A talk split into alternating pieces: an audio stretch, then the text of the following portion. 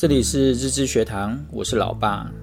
在人与人的互动中，我们常会把“你每次都这样”或是“你总是这样”脱口而出，尤其是在生气的当下，更常说出这样的话。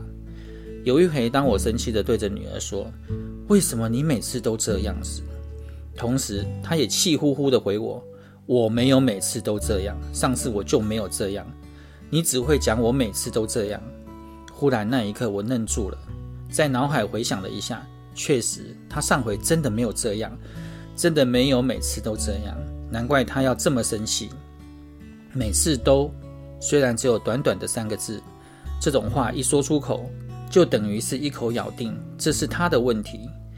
而且他听起来是满满的否定及不信任，也会让他之前的所有改善完全失效，并且更直接伤害他。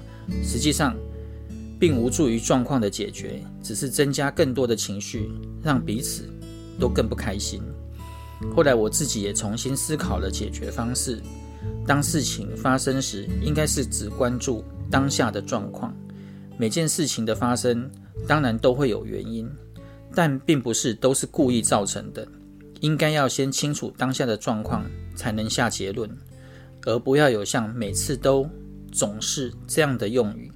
这种话一说出口，就已经没有沟通的机会，就是很糟的表达方式，也就达不到解决问题的目的了。一定要特别留意。我会改成这样说：你今天，我觉得你今天，我觉得这一次。